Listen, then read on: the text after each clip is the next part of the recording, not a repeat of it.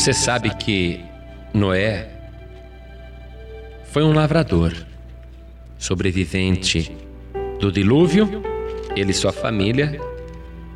Uma das coisas que Noé fez foi plantar uma vinha. A terra precisava ser reconstruída, estava destruída. O dilúvio tinha feito com que tudo perecesse. E a primeira preocupação de Noé foi plantar uma vinha. Muito bem. Ele semeou esta vinha, mas diz uma ilustração, e isto é apenas uma ilustração. Diz esta ilustração que Noé, começando a plantar a vinha, foi visitado pelo demônio. E o demônio perguntou: O que você pretende plantar aí, neste chão? E Noé respondeu: Uma vinha. Sem desconfiar que era o tinhoso. E o demônio então perguntou a Noé: E como são os frutos que você espera colher daí? Noé explicou então: Olha, esta planta vai produzir um fruto que vai se amontoar em cachos. E eles, quando amadurecerem, poderão ser saboreados ao natural. Ou então nós poderemos misturá-lo com açúcar, ressecá-lo e comê-lo também secos, açucarados. Mas o principal, disse Noé, é que deste fruto nós vamos poder espremer e preparar uma bebida de sabor incomparável.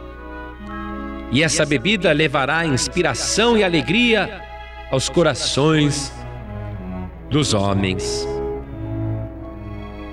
E o demônio então disse a Noé: Daí, tá gostei da ideia. Eu quero ser teu sócio nesta plantação, nessa vinha. E Noé, como estava velho e tinha muita coisa para fazer, ele concordou na hora e disse: Fechado, muito bem, nós vamos trabalhar juntos.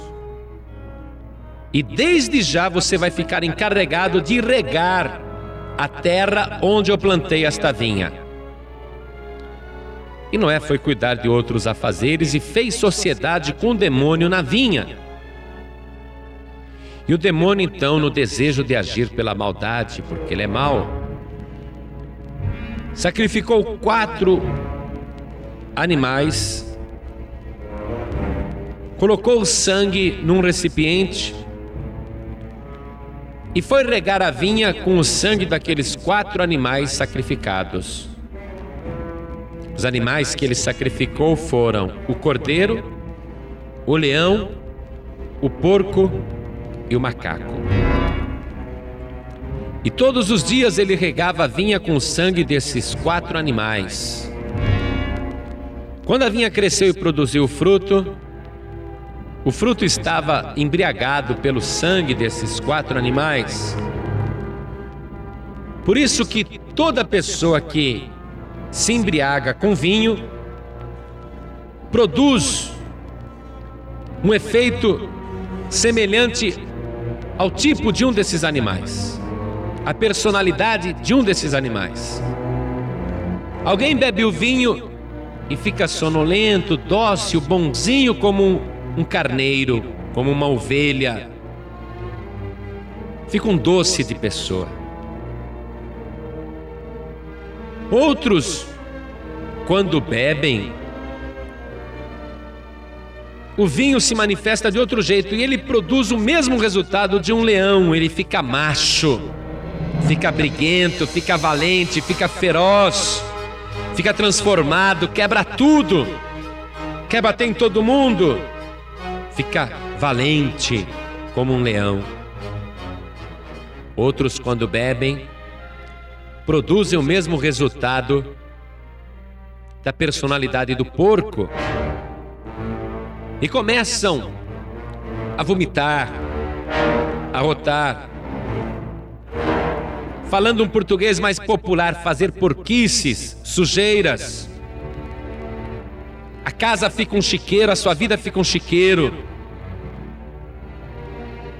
E outros, quando bebem, se embriagam, se manifesta o sangue do macaco. E eles começam a fazer trejeitos, dizem tolices, saracoteiam e fazem macaquices, caretas como macacos. Por isso que a palavra de Deus, em Provérbios 23, 31, aconselha: não olhes para o vinho, quando se mostra vermelho, quando resplandece no copo e se escoa suavemente. No seu fim morderá como a cobra, e como o basilisco picará. Assim é o vinho. Pessoa sempre é possuída por um desses quatro tipos de animais. Ou ela se torna dócil como carneiro, ou valente como leão, ou suja como um porco, ou infantil como um macaco.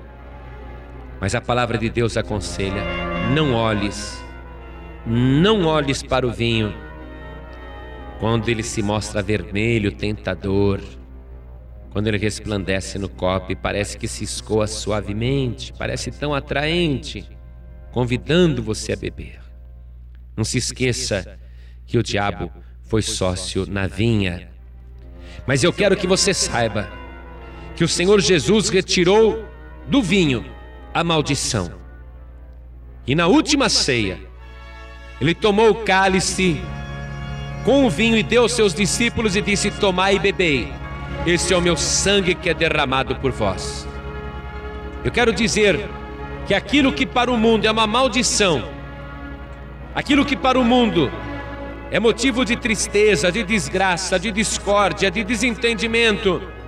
Nas mãos do Senhor Jesus se tornou uma bênção especial, porque o vinho representa o sangue de Jesus que foi vertido na cruz do Calvário.